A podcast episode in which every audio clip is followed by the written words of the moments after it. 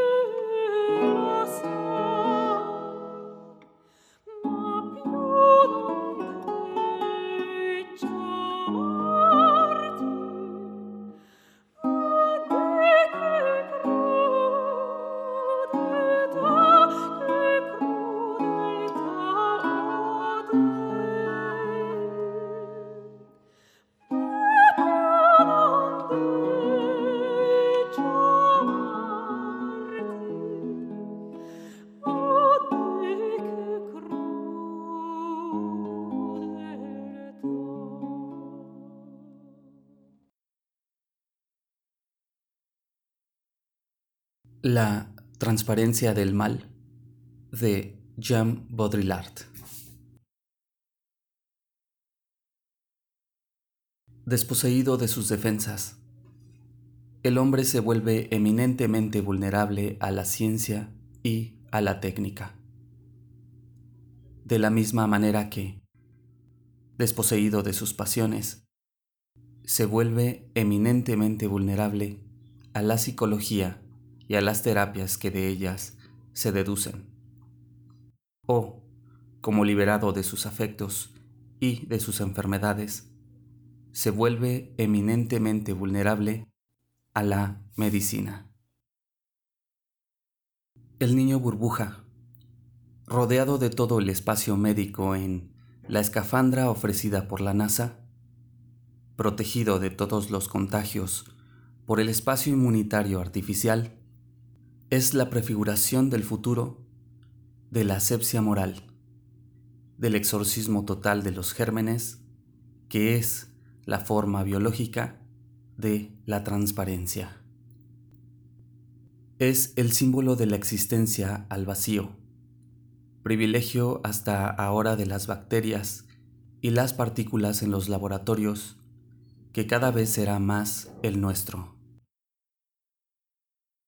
prensados al vacío como los discos, conservados al vacío como los congelados, muriendo al vacío como las víctimas del empecinamiento terapéutico, pensando y reflexionando al vacío como lo ilustra en todas partes la inteligencia artificial.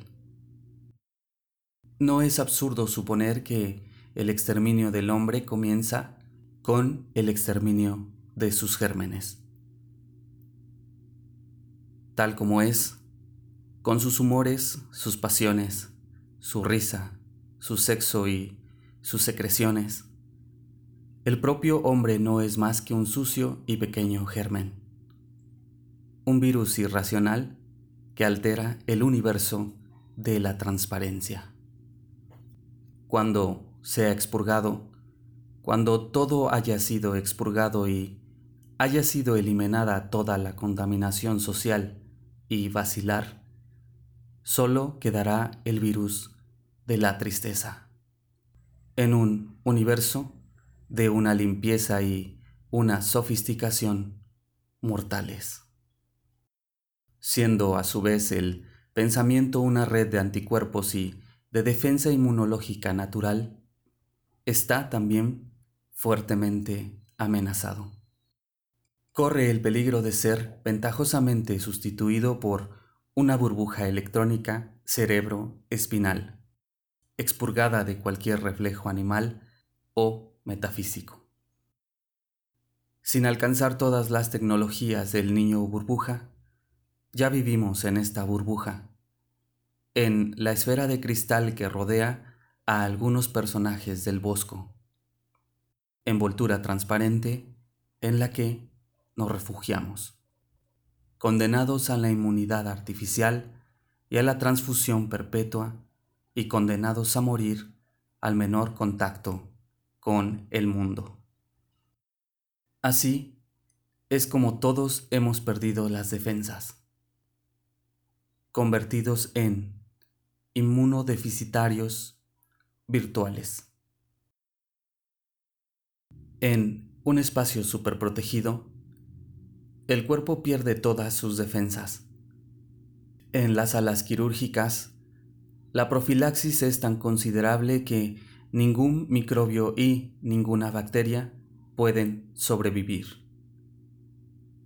Ahora bien, justo allí es donde nacen ciertas enfermedades misteriosas, anómalas, virales. Pues los virus, por su parte, proliferan tan pronto como se les deja espacio. En un mundo expurgado de las viejas infecciones, en un mundo clínico ideal, se despliega una patología impalpable, implacable, nacida de la propia desinfección. Patología del tercer tipo. De la misma manera que nos encontramos en nuestro mundo con una violencia nueva, nacida de la paradoja de una sociedad permisiva y pacificada, nos encontramos con nuevas enfermedades que son las de cuerpos superprotegidos por su escudo artificial médico o informático, vulnerables así a todos los virus, a las más perversas y más inesperadas reacciones en cadena. La virulencia se apodera de un cuerpo, de una red o de un sistema cuando expulsa todos sus elementos negativos y se resuelve en una combinatoria de elementos simples. Ello se debe a que las redes se han convertido en seres virtuales, no cuerpos en los que se desencadenan los virus, y estas máquinas inmateriales son mucho más vulnerables que las mecánicas tradicionales. Virtual y viral marchan emparejados. Ello se debe a que el propio cuerpo se ha vuelto un no cuerpo, una máquina virtual de la que se apoderan los virus. Es lógico que el SIDA y el cáncer se hayan erigido en los prototipos de nuestra patología moderna y de toda viralidad homicida. Cuando se entrega el cuerpo tanto a las prótesis como a las fantasías genéticas, se desorganizan sus sistemas de defensa. Este cuerpo fractal librado a la multiplicación de sus propias funciones externas, está entregado simultáneamente a la desmultiplicación interna de sus propias células. Entra en metástasis. Las metástasis internas y biológicas son simétricas a las metástasis externas que son las prótesis, las redes, las conexiones. Con la dimensión viral, nuestros propios anticuerpos son los que nos destruyen. La leucemia del ser devora sus propias defensas, justamente porque ya no hay más amenazas ni adversidad. La profilaxis absoluta es homicida. Es algo que la medicina no ha entendido, tratando el cáncer y el SIDA como enfermedades convencionales cuando son enfermedades nacidas de la desaparición de las enfermedades, de la liquidación de las formas patógenas. Patología de tercer tipo.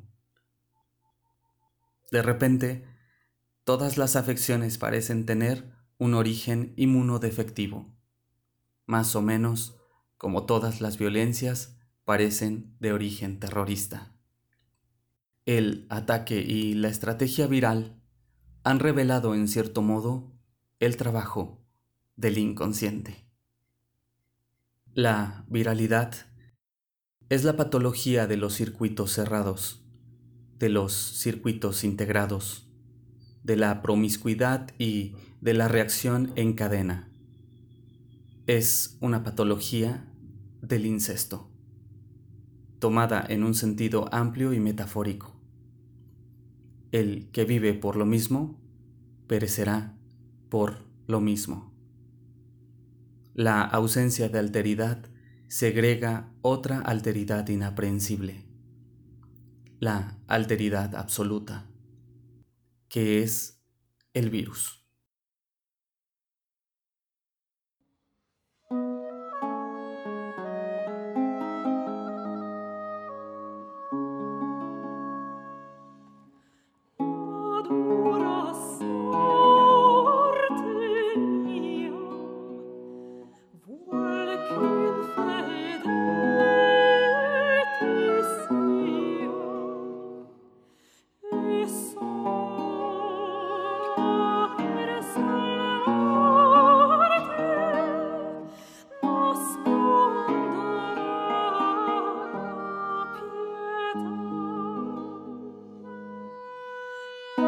Podcast.